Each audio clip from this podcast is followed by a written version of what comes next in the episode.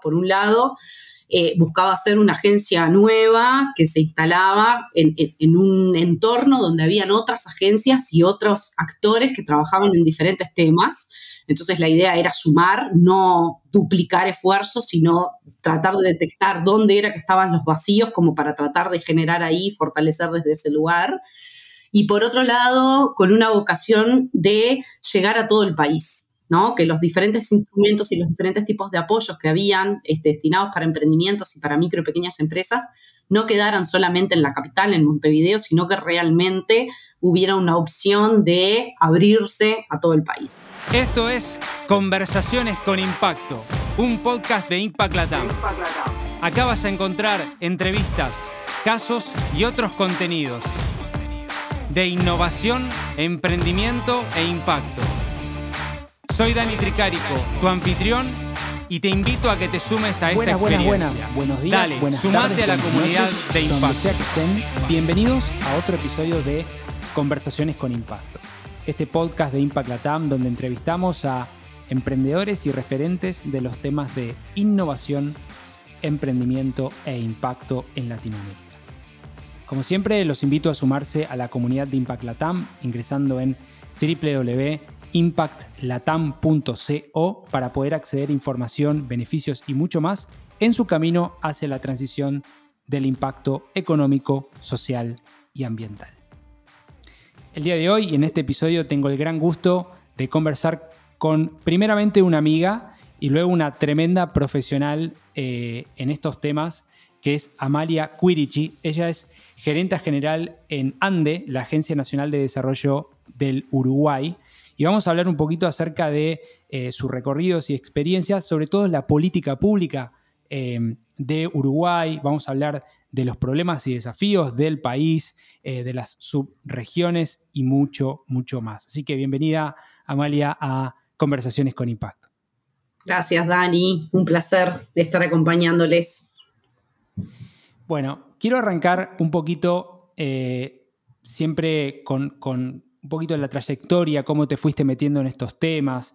Eh, estuviste, ahora estás en Andes, estuviste en la ANI, que es otra agencia que nos irás contando, pero en esta dinámica emprendedora, ¿no? Este, y, en un episodio anterior que, este, que hice con eh, Hugo Cantis, ¿no? Esta, que se habla de la dinámica emprendedora, ¿no? Y todo esto, eh, en este mágico mundo del emprendimiento.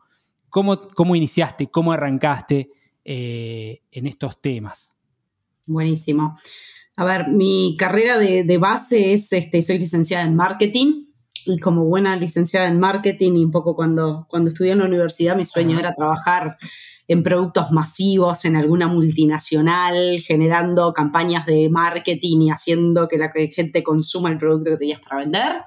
Nunca ocurrió, nunca llegué a, a trabajar en esas dinámicas. Y felizmente creo, hoy estoy este, contenta un poco por donde me llevó la vida y mi desarrollo profesional. Em, he trabajado en varios lugares, pero haciendo foco un poco con, con lo que nos convoca. Em, me desarrollé en, una organización, una gremial empresarial que nucleaba almacenes, ¿no? pequeños este, autoservicios y pequeños supermercados este, independientes en, Uruguay y pequeños restaurantes también, em, trabajando en, una unidad de desarrollo empresarial. Entonces ahí me tocaba hacer este, trabajos que tenían que ver con... Eh, generar desde consultorías específicas para mejorar este, la actuación de esos este, pequeños comerciantes y que puedan este, competir mejor y trabajar frente a las grandes cadenas y bueno, mejorando un poco la, propuesta de valor, que era lo que ofrecían diferente, nuevo, novedoso con capacitaciones, con información, con estudios, y bueno, ahí estuve bastantes años trabajando este, en, esa, en esa dinámica. Y después en el 2009 eh, me convocaron para, para la ANI, para la Agencia Nacional de Investigación e Innovación. Es una agencia gubernamental, ahí en ese momento estaba dando los primeros pasos en Uruguay y tenía un foco muy fuerte en lo que era este, promover y generar innovación en empresas uruguayas y iniciaban un proceso de un fondo de capital semilla, jóvenes emprendedores se llamaba en ese momento, 2008 habían lanzado la primera convocatoria. Y bueno, y de a poco fui mezclando el trabajo con empresas este, más mm, pequeñas, pero más mediano porte en Uruguay que querían innovar y para lo cual había una serie de diferentes tipos de instrumentos para promover esa innovación. Y de a poco me fui metiendo en el mundo emprendedor, de qué manera también generábamos y, acompañábamos a personas que querían emprender e innovar. La mayoría de los proyectos eran de base tecnológica, este, y donde se buscaba esto, generar eh, nuevos emprendimientos basados en alguna característica este, de, generación de conocimiento o de algún tipo de, actividad o de, mm, que no tuviera antecedentes en el país y buscábamos impulsar este, desde ese lado. Varios años después, este, Ani tuvo un programa con, el BID este, que se llamaba Programa de Apoyo a Futuros Empresarios y ahí este, tuve la oportunidad de coordinar parte de ese programa.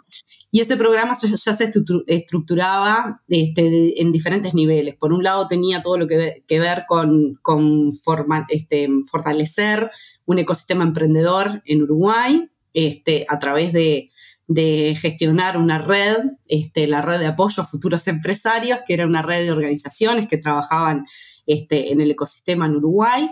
Y por otro lado, también fortalecer el ecosistema porque a ese momento había solamente una incubadora de empresas acá en Uruguay que se había creado en el 2001, pero después no habían surgido otras incubadoras. Entonces, bueno, la idea fue generar nuevas incubadoras también en el país que pudieran este, trabajar con, emprendimientos este, innovadores. Y por último, bueno, seguíamos con el instrumento un poco de, apoyo directamente a, los emprendedores. Este, así que bueno, ahí estuve varios años también trabajando en eso. Realmente se generaron cinco incubadoras nuevas en el país, algunas redes de, inversores ángeles también este, eh, se generaron en, en el país. Este, y bueno, y la red obviamente también se fue fortaleciendo. Em, pasaron varios años este, y un poco em, lo que me pasaba es que muchas veces venían equipos de emprendedores súper interesantes, ¿no? Con, negocios con mucho potencial, este, personas emprendedoras con mucho empuje, con mucha garra y con muchas ganas de hacer cosas, pero cuando se evaluaba el proyecto fallaban por su mérito innovador. ¿No? Ani este, tenía y tiene una, vara de innovación muy alta, entonces quedaban muchos proyectos en el camino. Y eso ya te voy diciendo año 2015, 2016. Y bueno, y ahí en el, en el transcurso se genera una nueva agencia este, en el gobierno en, en Uruguay, la ANDE, la Agencia Nacional de Desarrollo, eh, se abre un llamado para ser este, de coordinadora del área de emprendimientos y me postulé. Este, y bueno, quedé seleccionada y ahí arrancó mi, vida en la ANDE, en la Agencia Nacional de Desarrollo, este, encarando primero la, parte de emprendimientos, ¿no? Entonces básicamente fue como una hoja en blanco, bueno, a ver qué hacemos en temas de emprendimiento desde, desde ANDE y bueno, lo bueno que, que un poco la, la postura que tenía la agencia, ¿no? Por un lado, eh, buscaba hacer una agencia nueva que se instalaba en, un entorno donde habían otras agencias y otros actores que trabajaban en diferentes temas. Entonces la idea era sumar, no duplicar esfuerzos, sino tratar de detectar dónde era que estaban los vacíos como para tratar de generar ahí, fortalecer desde ese lugar. Y por otro lado, con una vocación de llegar a todo el país que los diferentes instrumentos y los diferentes tipos de apoyos que habían este, destinados para emprendimientos y para micro y pequeñas empresas no quedaran solamente en la capital, en Montevideo, sino que realmente hubiera una opción de abrirse a todo el país. Eso también me, llenó mucho como, como posibilidad y como este, oportunidad. Yo, nací en el interior del país, entonces, bueno, esa diferencia de ah, lo que pasa en Montevideo y de lo que pasa en el interior realmente tratar de trabajar para, para, para tratar de bajar esas, esas brechas o esas este, fallas de mercado un poco de lo que se da, me interesaba muchísimo. Y bueno, y ahí arrancó en el 2016 este, mi actividad en la agencia.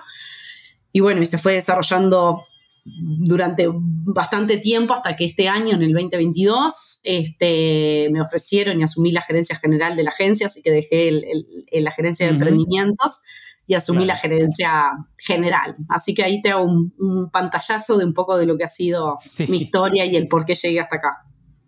No, y está bueno también, eh, hay, hay, datos que no sabía, por ejemplo, que en 2009, si mal no dijiste, si mal no entendí, perdón, eh, en la Agencia Nacional de Innovación, digo, es, hace muchísimo, digo, realmente es súper, súper eh, eh, innovador desde el punto de vista de la política pública, ¿no? Que tanto tiempo toma y demás. Pero bueno, ya nos vamos a ir metiendo un poquito en eso. Te quiero preguntar que me cuentes, que nos cuentes, la audiencia que, que es de diferentes países, ¿no?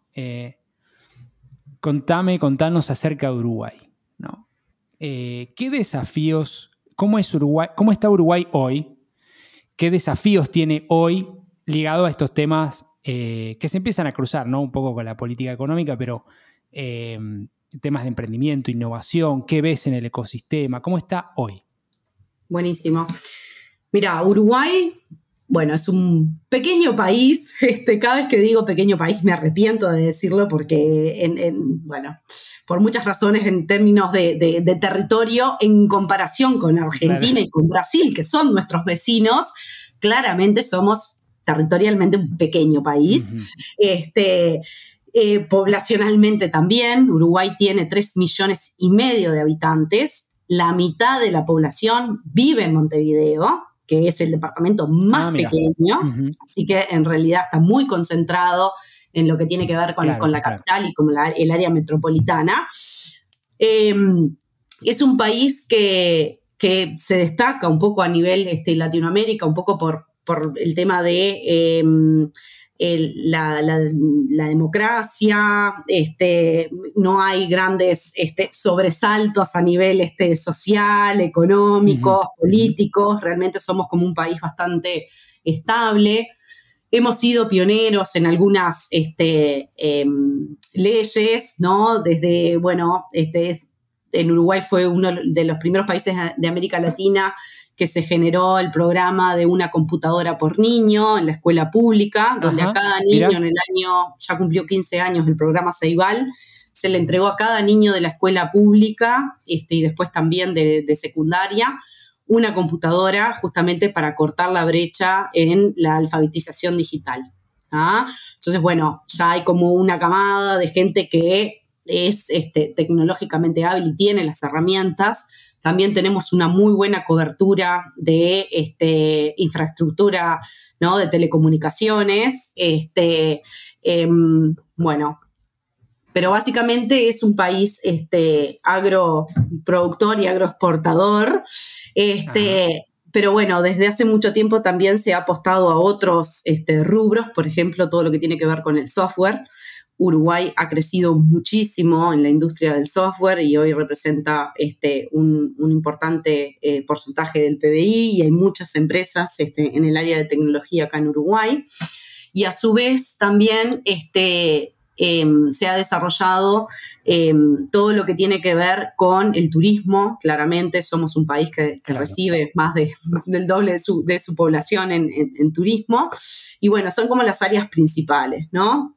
Entonces, eh, ahí en términos de, emprendimiento, lo, diferente también que tiene Uruguay es que eh, toda la movida emprendedora del país surge del sector primero privado, en el año 2001, cuando viene Endeavor, por ejemplo, traen a, la organización Endeavor para que se instale acá en Uruguay, se crea la primera incubadora. Un, un, episodio con Carmen, ahí contó Exacto, bueno, Carmen fue la, primera este, directora ejecutiva de Endeavor este, en Uruguay. En el 2001 se crea este, la primera incubadora con, aportes del sector público y del sector este, privado también, básicamente de, las universidades o de la Universidad ORT fundamentalmente. Y después empieza a desarrollar todo lo que tenía que ver con el ecosistema emprendedor, ¿no? En las primeras etapas, eh, el foco estuvo puesto mucho en valorizar el rol de las personas emprendedoras. Primero mostrar que en Uruguay se podía emprender, que habían casos de éxito de personas emprendedoras en Uruguay y que realmente emprender podía ser un camino que las personas eligieran como para desarrollarse este, profesional y laboralmente. Te diré que cuando yo entré un poco al mundo emprendedor, el foco estaba puesto ahí. Es necesario mostrarle a las personas jóvenes, a las personas este, adultas también, de que emprender en Uruguay es posible.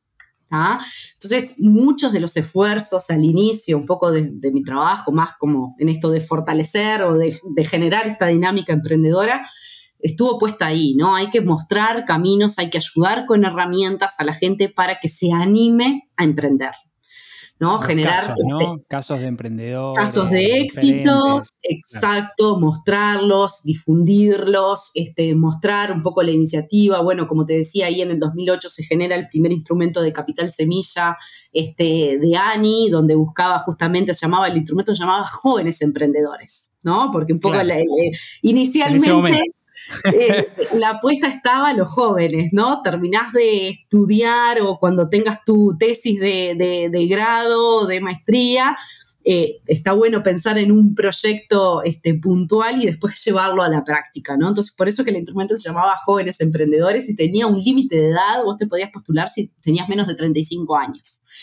Eh, Después con el tiempo vimos que no necesariamente era eh, la mejor este, estrategia eh, y que en realidad habían proyectos de personas mayores de 35 años que también podían y que querían emprender y que teníamos buenos ejemplos de eso. Así que uno de los primeros cambios que se hizo a ese instrumento fue eliminar el tema del tope de edad, ¿no? Suponiendo eso, de que la gente solamente emprendía si era joven.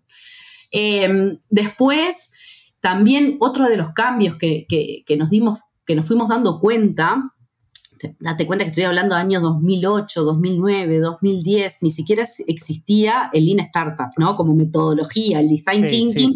Recién ahí empezaba A, surgir y a salir. Entonces, básicamente, en los primeros tiempos, vos le pedías a, a los emprendimientos, a los equipos emprendedores, un plan de negocios ¿no? y siempre decimos, ¿no? El me enseñaron con plan de negocio y Exacto. terminé de hacer el plan y no servía para nada.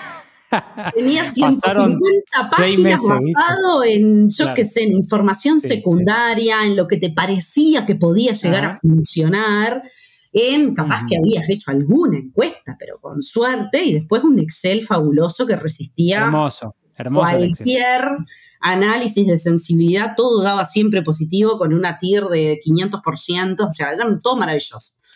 Pero bueno, así todos surgieron muy buenos proyectos. Este, pero básicamente un poco lo que nos dimos cuenta es que eh, el proyecto de estos de emprendedores e innovadores tenía un año para ejecutar el proyecto y resulta que los equipos, este, más que nada, eran, en ese momento eran hombres y del área de, la de tecnología, los que, lo que postulaban y los que, llegaban a, los fondos. Estaban ocho meses programando, picando código, y cuando iban a tratar de vender al mes ocho, al mes nueve, de que haber estado encerrados, este, llegando hasta el, hasta el último código de lo que tenían que implementar, iban a los potenciales clientes y los potenciales clientes les decían, pero así no funciona mi negocio, yo esto no necesito, necesito algo que era la base de lo que habían desarrollado. Entonces dijimos ahí, estamos teniendo un problema, ya les digo, era la época del, empezaba el Lean Startup, este, Design Thinking y demás, dijimos, acá necesitamos cambiar un poco la lógica, el modelo de plan de negocio ya no funciona, tenemos que pensar más en estas metodologías ágiles nuevas que se están implementando en el país. El tema es que tampoco desde, desde el lado de las instituciones, las universidades, las incubadoras, tampoco era que tenían 100% conocían de esa temática. Entonces, bueno, era primero aprender cómo se usaba esas herramientas para después tratar de aplicarlas. Entonces, hicimos un cambio y también generamos un nuevo instrumento que se llamó validación de ideas de negocios, este, donde básicamente lo que se trata de hacer es, con un presupuesto muy acotado y en poco tiempo, tratar de nada, empezar con un mínimo producto viable mínimo, o bueno, con un modelo y tratar de salir a la cancha, probar a ver si eso puede funcionar, si no, y no estar ocho meses produciendo algo que después no le interesa a nadie. Entonces, también esos, como esos aprendizajes y esos cambios también que, fueron necesarios hacer eh, durante el transcurso, porque también van cambiando las herramientas y uno hay, tenemos que estar atento un poco a lo, a lo que pasa y a lo, y a lo que se va necesitando. Entonces, bueno, todo eso fueron como grandes aprendizajes eh, que fueron iterando y demás. Y recién en el 2019, estoy hablando, empecé a hablar en el 2001 y salto al 2019, en el 2019 se generó en Uruguay la primera ley de emprendimientos. ¿ah? Entonces, realmente es un país donde desarrolló todo su ecosistema emprendedor, donde generó muchos casos de éxito en, etapas bien tempranas. Y después hubo una ley que reconoció primero el esfuerzo de este, esta red de instituciones de apoyo a emprendedores, a que era necesario generar un sistema más simplificado que fue las este, sociedades anónimas simplificadas, donde las SAS, ahí va, que Argentina claramente fue un, impulsor para que esto también sucediera este, en Uruguay. Y después la tercera gran pata que tuvo la ley de emprendimientos acá en Uruguay fue eh, reglamentar todo lo que tiene que ver con el crowdfunding este, por equity, que es súper avanzado, pero todavía no tenemos ningún caso puntual, efectivamente, de que haya alguna plataforma de financiamiento colectivo por equity todavía en el país, pero bueno, tenemos los canales hechos para que eso suceda.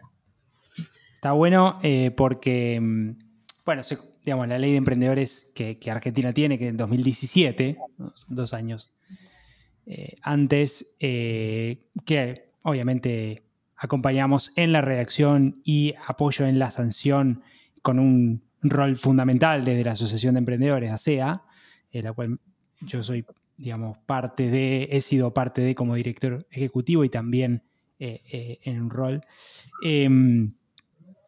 Ciertamente muchas cosas veo común, ¿no? Esto de las SAS, Sociedades por Acciones Simplificadas, el crowdfunding de equity, que también después cuando va a que el organismo de contralor que pueda eh, de alguna manera eh, reglamentarlo, no funciona tan bien, pasó en Argentina, eh, y después, en el caso nuestro, sí el tema de financiamiento, este, así que esas políticas públicas que viralizan positivo, ¿no? en Paraguay también me ha tocado eh, desde ahí. Entonces, creo que, está buenísimo y, hiciste un paneo grande de, Uruguay, ¿no? Eh, ahí capaz que igual, Dani, complementar esto. Me parece que, digo, también todo el preámbulo que hice de, Uruguay, me parece que tenemos condiciones como muy ventajosas, ¿no? Para, hay un contexto que es bastante estable, bastante cierto, están reglas cuáles son, están claras, perdón, cuáles son las reglas de juego, están los incentivos también desde el sector público, entendiendo que esto que, hay veces Que, para arriesgar todavía no tenemos tantos inversores ángeles o estamos lejísimos de tener una inversión privada en etapas muy, muy, muy tempranas y ese rol realmente lo tiene o lo ha cubierto tradicionalmente un poco el sector público. ¿No? Con la apuesta de que, cada vez vaya cambiando y sea menos necesario el rol del sector público también en esas etapas iniciales, pero todavía estamos ahí. Y hay mucho talento, ¿no? O sea, realmente en, Uruguay eh, el nivel de, eh, de, alfabetización tradicionalmente ha sido muy alto, la de educación, tanto primaria, secundaria y universitaria, hay todo un acceso a, a, lo público. Entonces, realmente hay mucha calidad en cuanto a este, las personas. Somos un país pequeño, todos nos conocemos. ¿ah? Eh, el ecosistema se ha desarrollado bajo las bases un poco de la colaboración, de tratar de realmente usar los, recursos que tenemos de la mejor manera. Entonces, no todos somos especialistas en todos, no somos celosos un poco de los proyectos que acompañamos, sino que en realidad buscamos cuáles son los mejores mecanismos para acompañar a un proyecto emprendedor en cada una de sus etapas y en sus dimensiones. Entonces, eh, realmente teníamos como, tenemos como todas esas ventajas y bueno, y tuvimos también este, casos de éxito como tempranos, ¿no? Este, pedido ya, por ejemplo, es como nuestro caso de libro de todo lo que pasó, todo lo que, todo lo, todo lo que debía pasar y pasó efectivamente. Pedido ya, que es una empresa que actualmente hoy está en la mayoría de los países de Latinoamérica, surgió como un proyecto de una clase de, emprendimientos en una de las universidades de acá de Uruguay. Entonces había que pensar en un proyecto en la, en la ORT. Este, Había que presentar en un proyecto, entonces estos este, eh, amigos de universitarios pensaron en esta idea, que lo habían visto en otro lugar, no, no era que se les ocurría 100% Exacto, de DoorDash, sí. Ahí va. Este, y bueno, nada, le fueron generando este, la vuelta con, el apoyo del Centro de, Innovación y Emprendimientos de esa universidad, le dieron forma, se presentaron al instrumento de jóvenes emprendedores de ANI, se, aprobó ah, la propuesta con Capital Semilla. Al poco tiempo lograron, ellos sí usaron la, sin, sin saberlo, pero utilizaron una metodología muy de mínimo producto viable. Era todo muy casero, este, le, llegaba un mail a ellos, ellos se comunicaban con el restaurante, el restaurante todo por teléfono, atrás no, no había nada. y ellos hacían que eso, que eso funcionara y realmente ahí vieron el interés. Tuvieron la ventaja también de que cuando iniciaron ya salieron en Uruguay y en Chile al mismo tiempo, porque tenían ah, este, aliado, socio, primer socio fue este Burger King, entonces habilitó ah, un local acá en Montevideo y un local en Chile. Entonces empezaron a trabajar con eso, entonces ya con una pata en la internacionalización, después tuvieron inversión ángel en etapas muy tempranas, esos inversores ángeles los llevaron a fondos de, este, de capital, de venture capital regionales, a su vez a eso, a otros este, venture capital más internacionales. Entonces, realmente fue como un caso de libro, de todo lo que pasó bien en una etapa temprana, entonces realmente fue como un caso que, ayudó mucho a, creer en estas herramientas y, a ver cómo con un capital semilla, en, aquel momento eran de 20 mil dólares que se aportaban, eh, una empresa que había nacido en un aula de una universidad se transformaba en una empresa de más de 500 personas que estaban trabajando desde Uruguay para muchas partes de América Latina. Entonces, claramente ahí se veía como muy tangible, fue muy fácil ver ese ejemplo de esto funciona. Este, entonces, bueno, ahí me parece que también eso se generó todo, un contexto este, que ayudó a ver eso y bueno, y, en el transcurso he visto como muchas cosas también por, diferentes lugares hemos pasado con, lo que tiene que ver con, el apoyo a emprendedores y los tipos de emprendimientos también que, se han acompañado. Está buenísimo y, el caso que ilustras de, pedido ya ciertamente es un, un paradigmático, ¿no? De, que tiene que ver con un trabajo de la política pública sostenida, ¿no? Porque digo, no es que si no hubiese estado ese capital, si no hubiese estado ese rey de Uruguay emprendedor, si no hubiese estado, y bueno, no hubiese habido ese eh, unicornio o lo que sea, o el caso de, de, Local también posteriormente, ¿no? Estamos eh, hablando con Amalia Curici. Eh, ella es gerente general de la Agencia Nacional de Desarrollo del Uruguay, ANDE. Em, te quiero preguntar, ahí me, contaste un poquito acerca de, la política pública en general, de lo que hacen. Me, me quiero meter en el rol de ANDE. Por ende tu rol también, ¿no? Este, más allá de los programas que sé que tienen varios y eso se pueden consultar, es un poco la visión que tienen hoy en el mundo de hoy con, con tantas problemas, pero tantas oportunidades. Eh, eh, ¿Hacia dónde va eh, o, qué están haciendo de ANDE desde Ande hoy ligada a, herramientas para emprendedores y hacia dónde miran, digamos, el futuro. ¿Se inspiran en algún caso, en algún país? No sé, ¿cómo, cómo sucede eso? Buenísimo. Mira, una de las cosas que, me interesaba también contar es que la ANDE nace en el 2015-2016, entonces todo el tema del desarrollo sostenible, los objetivos de desarrollo sostenible, ya estaban impulsadas. Se generó en 2014, más o menos fue cuando, cuando se hizo la Agenda 2030. Entonces, desde, el vamos, Ande entendió el desarrollo económico del país, pero con, una visión de desarrollo sostenible. Me parece que eso es un cambio y algo que, hemos tenido en, el ADN de la agencia desde, desde siempre. ¿no? Entonces, eh, entendiendo esto, ¿no? Desde, desde acortar brechas, un poco según el territorio, eso me parece que igualar, igualar las oportunidades para personas, sin importar el lugar donde nacieron o donde desarrollan sus actividades, algo que está muy del, vamos. El tema de la igualdad de género también. El tema del desarrollo, bueno, con, impacto o minimizando el impacto ambiental o generando un impacto positivo también, buscando este, solucionar algunos problemas este, sociales, también ha estado como muy desde el vamos y muy el ADN de, la agencia, que entiendo que también fue como algo natural, primero por, el momento en que nació, ¿no? El contexto ya iba, apuntaba hacia eso y claramente nosotros lo, tomamos y concebimos el desarrollo como un desarrollo sostenible. ¿Ah? Que, me parece que eso, que no nos costó hacer el, cambio, no hubo que hacer un cambio de clic. Exacto, exacto. Exacto, sino que nacimos un poco eso.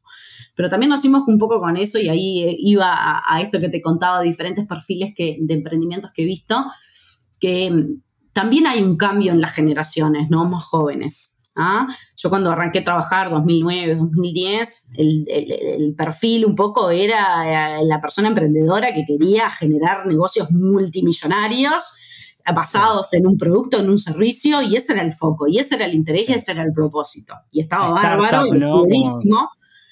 bien la lógica y va de startup, esto genera no sé qué, alguien me va a venir a comprar, lo vendo y listo, ¿no? Y después con el tiempo empecé a ver este, personas que, querían generar un impacto económico, obviamente, y una rentabilidad con sus negocios, pero no de cualquier forma o este, dejando de lado buscar generar algún impacto social o medioambiental. Entonces también eso es, este, realmente tuve la, la, oportunidad de ver ese cambio entre las generaciones también de las personas y hoy no solamente lo veo en las generaciones más jóvenes que ya vienen como con ese chip y esa forma de pensar, sino que he estado viendo la reconversión también de personas de mi edad o más grandes este, que buscan este impacto. Realmente me parece que estamos viviendo como un cambio súper este, relevante en este momento, donde empresas de todos los tamaños y demás se replantean la forma en que hacen sus negocios o desarrollo sus actividades. Entonces, me parece que eso también es como un punto súper importante de cosas que, tienen que ver con el contexto, con el mundo y que también, obviamente, que desde la política pública tú incentivas o vas moviendo o vas generando determinados impactos y diferentes cosas que querés lograr. Pero realmente también es en respuesta un poco a las demandas que vas viendo y que vas persiguiendo un poco del, del mercado y de lo que te piden o de la forma en que tienen de concebir los negocios o quieren transformarse sus negocios para generar este tipo de impactos. Entonces me parece que que en ese aspecto estamos viviendo, por lo menos acá en Uruguay, como un, momento único y bien diferente de, este cambio un poco de, paradigma o de, de mentalidad. Entonces, bueno, el, foco de la Agencia Nacional de Desarrollo está en el desarrollo económico productivo del país, con foco en emprendimientos, micro y pequeñas empresas. Ese es el foco un poco que nosotros tenemos. En Uruguay, el 99,6% de las empresas son micro, pequeñas o medianas. Ah, o sea, estamos hablando casi del o sea, el 0,6% son empresas grandes. Y de todas formas, esas eh, empresas generan dos tercios de los empleos privados, por lo tanto son generadoras natas de, puestos de trabajo para el país. Y, está demostrado además que los emprendimientos, los nuevos y en, los primeros, en las primeras etapas donde generan más empleo, pero tenemos un problema de productividad. ¿Ah? Estas, estas, por más que sean el 96, el 99,6%, perdón, este, generan el 40%, aportan el 40% del PBI. Por lo tanto, tenemos un, tema de brecha de productividad. Entonces, eso se abre mucho espacio para lo que tiene que ver trabajar en la creación de nuevas empresas, trabajar en términos de supervivencia de que esas empresas que nazcan puedan eh, ser fuertes desde el inicio y sobrevivir para mantener esos puestos de trabajo que generan y ese, y ese impacto positivo económico que también generan. Y después el otro gran desafío tiene que ver con la productividad. ¿De qué manera ayudamos a que las MIPIMES uruguayas tengan mejores tasas de productividad este, y puedan generar más justamente derrame y demás? Entonces, si vos me decís, esos son un poco las tres claves que, estructuran los diferentes tipos de instrumentos y los diferentes tipos de acciones que nosotros generamos, basados de vuelta en desarrollo sostenible y basados también en un tema de, equidad de género. Y está, buenísimo la, visión. Eh, no me quiero meter en el mundo de las nuevas empresas que ya lo cubrimos. ¿Cómo hacen o cómo piensan hacer para la transición ¿no? Este que decías, che, tenemos una brecha de productividad, podemos ser más eficientes, que la digitalización, la tecnología, ta, ta, ta. ¿Cómo se puede hacer para, para migrar, digamos, de, la pyme, micropyme 99,6 eh, hacia un crecimiento sostenible y digital, no sé, de alguna manera, por, decirlo? ¿Cómo, ¿Cómo, lo ves? Bueno, han sido varias o son varias las estrategias y, van por diferentes lugares, ¿no? Eh, tratando justamente de, eso, de entender un poco cuáles son los dolores que tienen las, las MIPIMES justamente para, para, avanzar. Uno de esos dolores es el tema del acceso al financiamiento para poder pensar en proyectos que las impulsen y que las hagan crecer. Entonces tenemos toda una serie de instrumentos financieros que básicamente lo que buscan es eh, facilitar el acceso al crédito de las micro y pequeñas empresas. ¿Cómo lo hacemos? A través de garantías. en Uruguay funciona lo que es el Sistema Nacional de Garantías, donde el Estado sale de garantías de esas MIPIMES. Después, trabajando también en lo que tiene que ver con las instituciones y fomentando todo lo que tiene que ver con las instituciones de microfinanzas, ¿no? Porque una, muchas MIPIMES les, da miedo, no saben y no se sienten eh, contenidas con las propuestas de valor que ofrece un banco, por ejemplo, un banco tradicional, Exacto. pero sí con las instituciones de microfinanzas que son este, créditos más pequeños y la, y la, información que les piden y cómo se las piden y cómo los acompañan es bien diferente que un ejecutivo de un banco que básicamente lo que te pide es traerme los, los últimos tres balances, el, el, el, flujo de fondos y la proyección de no sé qué, y ya está, y tráemelo, y hasta que no me lo traigas no puedo evaluar. Una institución de microfinanzas muchas veces trabaja en, en, en el cómo, en, en, ayudarte a generar uh -huh. esas, esos sí. insumos. Eh, entonces, la parte de acceso al financiamiento es un tema súper importante, la educación financiera también. Eh, por otro lado, tenemos toda una serie de servicios de desarrollo empresarial para las micro y pequeñas empresas. Para eso nos basamos en lo que son este, un programa que se llama Centros Pymes, que básicamente es en todos los departamentos del Uruguay. Es, eh, tenemos un lugar físico este, donde sí. las pymes uh -huh. pueden ir justamente a recibir algún tipo de atención. Entonces, esa, esos centros lo que hacen es tener una mirada integral de la empresa, ¿no? Y tratar de detectar dónde están sus debilidades y, y, armar con ellos planes justamente para avanzar y después dotarlos o de capacitaciones o de asistencia técnicas o vincularlos Bien. con otros instrumentos que están disponibles de ANDE o de otras organizaciones del Estado para que puedan justamente llevar adelante esos planes y con eso lograr justamente esa mayor eh, supervivencia, un mayor este, eh, aumento de su productividad. Y por ah, último, bueno, acá estamos, en, en, Chile son los Cercotec, ¿no? Los Cercotec. Eh, o, o, estos centros también eh, en Medellín, ¿no? en Colombia, este, centros de apoyo PYME como ventanilla abierta, ¿no? Exacto, y tener esa cercanía física, ¿no? Esa, ese contacto directamente con la empresa, con, con, entender un poco la realidad y el contexto donde está esa MIPYME este, y poder acompañarla justamente en definir una hoja de ruta para sus necesidades y después esto, qué otras vinculaciones o qué otro eh, instrumentos te puedo dar para que efectivamente logres avanzar, que no quedes solamente en un plan y una cosa ahí que después es imposible llevarla a cabo, sino que facilitar realmente Bien. que eso se vaya avanzando y que vaya teniendo el resultado esperado.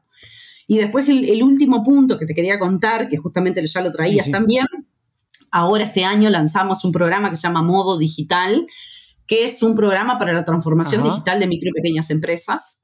¿ah?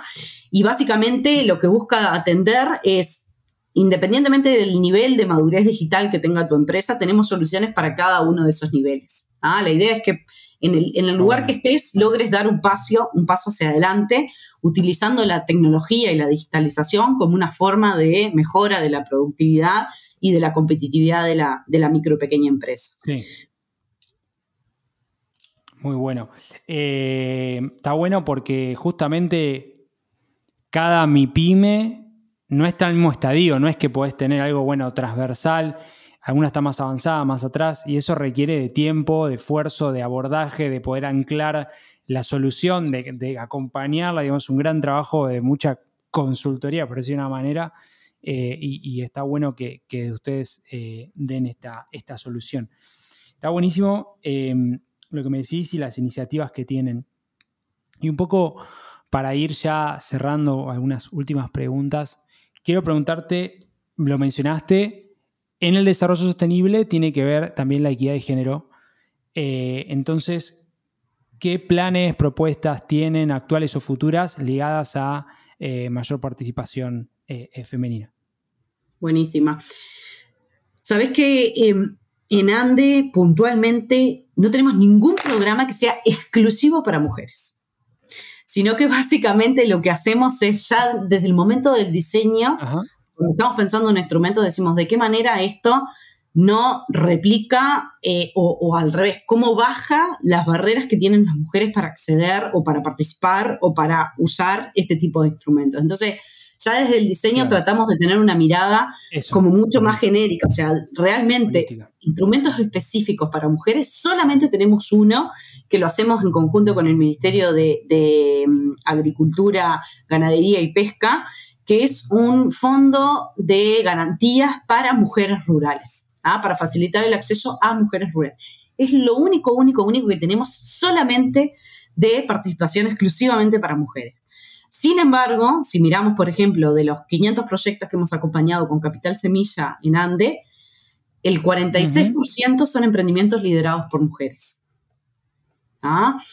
Eh, entonces, realmente ahí se da una participación y entiendo de por qué surge esto. Primero que, que ya desde, desde el lenguaje que usamos, en las fotos que ponemos, en los posteos y demás, siempre buscamos un equilibrio entre hombres, mujeres, de diferentes edades también, ese es otro tema. Y por otro lado, también cuando, cuando arrancamos y nos hemos capacitado internamente y hemos hecho como consultorías internas, eh, antes hablábamos, ¿no? Los emprendedores deberán hacer tal y tal cosa. Ahora hablamos de o el equipo emprendedor o las personas emprendedoras. ¿ah? Entonces, cosas mínimas del lenguaje es la suma en realidad para que se vayan dando otra serie de cosas. Y después lo otro que, no es menor, también trabajamos con cualquier sector de actividad. ¿ah? Nosotros buscamos determinadas cosas y buscamos apoyar este, ¿no? Desde el valor diferencial y demás, pero mm, en cualquier rama de actividad. Entonces, este, hay mucha participación de, mujeres este, como, como, empresarias, como emprendedoras, pero no en todos los sectores. ¿no? El, sector tecnológico o de tecnologías de la información y la comunicación, por suerte está cambiando, se ha invertido mucho en, hacer ese cambio, pero básicamente es un sector donde participan mucho más hombres que mujeres.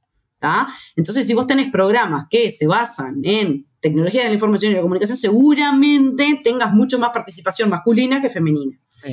Al abrir las áreas y los sectores donde vos podés acompañar, realmente eso también nos hizo de que tengamos mucho más mujeres participando de los programas que, que nosotros ofrecemos. Adicionado en esto que te digo, desde la comunicación, desde el lenguaje, de que en nuestras bases decimos, bueno, si una persona tiene algún tema de licencia o por enfermedad o por embarazo, se contempla esa situación y no es, no es algo que, reste, sino que real está contemplado en las bases que puedan surgir ese tipo de cosas. Son cosas que entiendo que alientan en realidad a no sentirte excluida. ¿ah? Entonces, a veces no son grandes dimensiones o tener instrumentos específicos, sino que a veces es la suma de muchas cositas pequeñas que, parecieran, ¿no? Y que no lleva tanto esfuerzo, pero realmente hacen a que, la gente se sienta más identificada, por ejemplo, con, esto de, los programas y de las cosas que ofrecemos, ¿no? Desde el lenguaje, desde la forma, eso me parece que, ha ayudado mucho. Y después en cada una de, de, las acciones, porque nosotros hacemos muchas cosas que van directamente dirigidas a las pymes, pero también hacemos abrimos la cancha y generamos instrumentos para las instituciones que trabajan en el ecosistema, ¿no? este, el ecosistema de las MIPIMES, donde este, fomentamos ¿no? Y puntúa adicionalmente si vos en tu estrategia estás haciendo algo para atraer a más mujeres o dar más participación a mujeres o que las vas a ir a buscar de diferente forma o vas a hacer acciones diferenciadas. Entonces también en eso contribuimos a que sea un ida y vuelta. Se generan las actividades que buscan potenciar mujeres y demás, pero también es una forma de enseñar y de aprender en conjunto también. No, está buenísimo y, como, como decís vos, ¿no? Son pequeños esos quick wins, esos, esas eh, instancias eh, iniciales, fáciles y accesibles para lograr justamente equidad y un, desarrollo sostenible integral. Y que no implica recursos, Daniel. Me parece que eso es como, clave también. Algunas veces queremos un programa específico, claro. queremos hacer pegar gran dar grandes saltos o generar unas cosas, ¿no? Como súper, bueno, vamos a involucrar a todas las mujeres, bueno, y capaz que no tenés los fondos para poder involucrar a, todas las mujeres ahora. Estas pequeñas cosas me parece que, van alimentando y, el, otro tema me parece que es la, la consistencia y la, coherencia un poco en, toda, en todas las cosas y eso realmente tiene un, un resultado. Está buenísimo. Y mm, ya un poquito una, mm, para ir cerrando, ¿no? Una pregunta como eh, larga pero corta. ¿Qué es? Eh, ¿Cómo se ven los próximos 10 años de Uruguay emprendedor, del trabajo de la agencia? Vos que venís trabajando hace tantos años eh, en el ecosistema, ¿cómo se ven los próximos 10 años? Bueno, eh, a mí me parece que nada, tenemos obviamente, me parece que está buenísimo todo lo logrado y valoro pila y, eso, ¿no? Vas como viendo la foto y los avances y dónde ponías el foco y dónde está ahora y los nuevos desafíos. A mí me parece que el gran desafío de, Uruguay, un poco en, este contexto de, ecosistema y demás, sigue siendo esto de, de la mirada de pensar este, emprendimientos y empresas que salgan solamente del lugar donde físicamente está, ¿no? Puede ser que vos estés en una ciudad y tener la mirada de, querer ir a, extenderte a otras ciudades, o si estás ahí, mires el, la región o el mundo. Me parece que e, ese cambio, ese seguir alimentando, ¿no? Esa, esa posibilidad de Uruguay para el mundo eh, es algo donde tenemos que seguir trabajando. ¿Ah?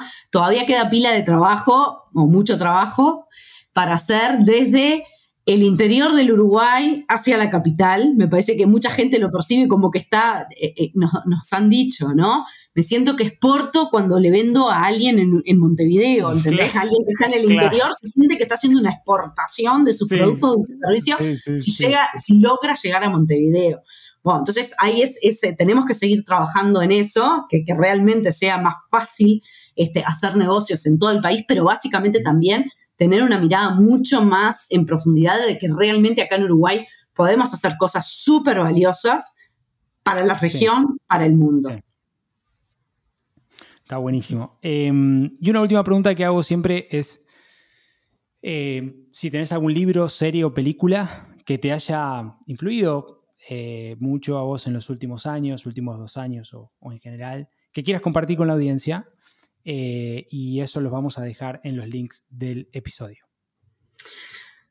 Yo creo que varias cosas, y es, eh, si tengo que decir algo, no sé, voy a, sugerir una, una, película este, que hace muchos años había escuchado la historia cuando empecé a escuchar de innovación social.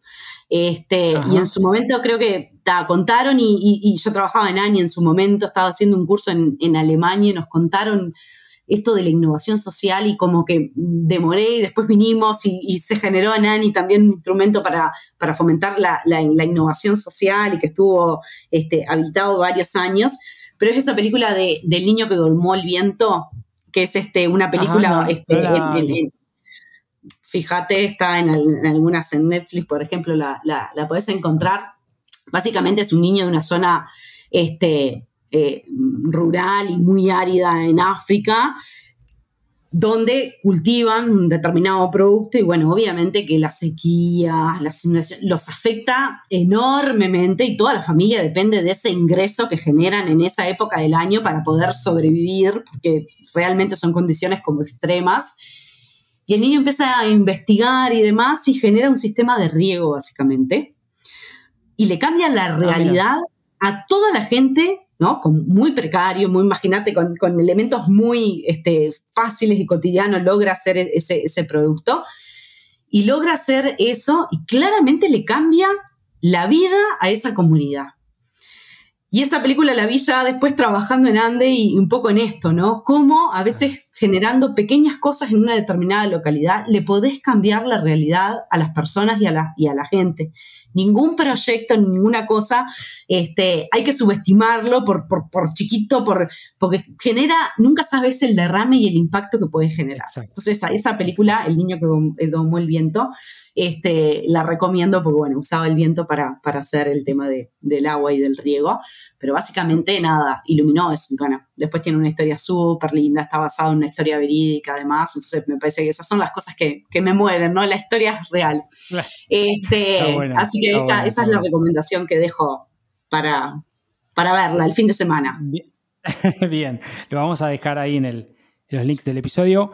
Em, agradecerte, Amalia, siempre eh, tu calidez, tu buena onda, también tu alto profesionalismo de mi lado, eh, fan de lo que estás haciendo, eh, admiración por lo que estás haciendo en, en Ande, en tu carrera para aquellos que quieran escribirte, escribirles eh, en Ande, ¿dónde los pueden ubicar eh, y demás?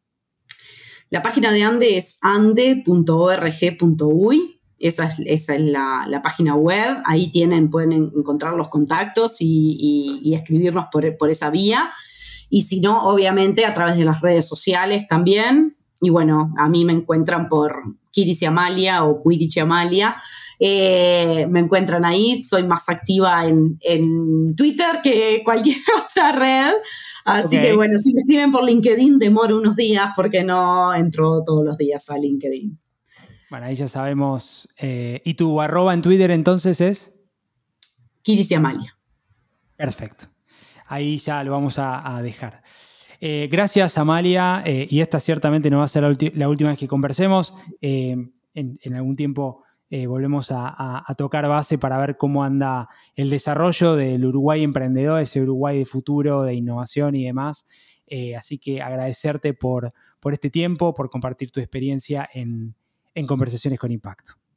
Buenísimo, muchas gracias por la invitación y bueno, ojalá que también podamos extender y seguir contagiando esta, esta cultura de impacto, ¿no? Y todo lo que están vienen desarrollando de, Impact Latam, también este, difundir y, y, extender a estas latitudes y que más esa comunidad agrandarla y que efectivamente sea toda América Latina reunido bajo esta consigna. Es el propósito, al menos. Exacto. Este, bueno, gracias Amalia. Ahí la tuvimos a Amalia Curichi, eh, gerenta de ANDE, eh, Agencia Nacional de Desarrollo Emprendedor del Uruguay. Como siempre, agradecerte, agradecerles el tiempo, el espacio. Si te gustó este episodio, compartilo. Si no te gustó, escribinos para poder seguir mejorando y entregarte más y mejor contenido. Y también invitarlos a sumarse a la comunidad de Impact Latam ingresando en www impactlatam.co para poder acceder a información, beneficios y mucho más en la transición hacia el impacto económico, social y ambiental. Así que donde sea que estén, buenos días, buenas tardes y buenas noches. Muchas gracias por sumarte a este nuevo capítulo de Conversaciones con Impacto. Te invito a sumarte a esta comunidad de hacedores que está cambiando el mundo. Ingresa ahora en www.impactlatam.co. Sumate y sé parte ahora de este cambio. www.impactlatam.co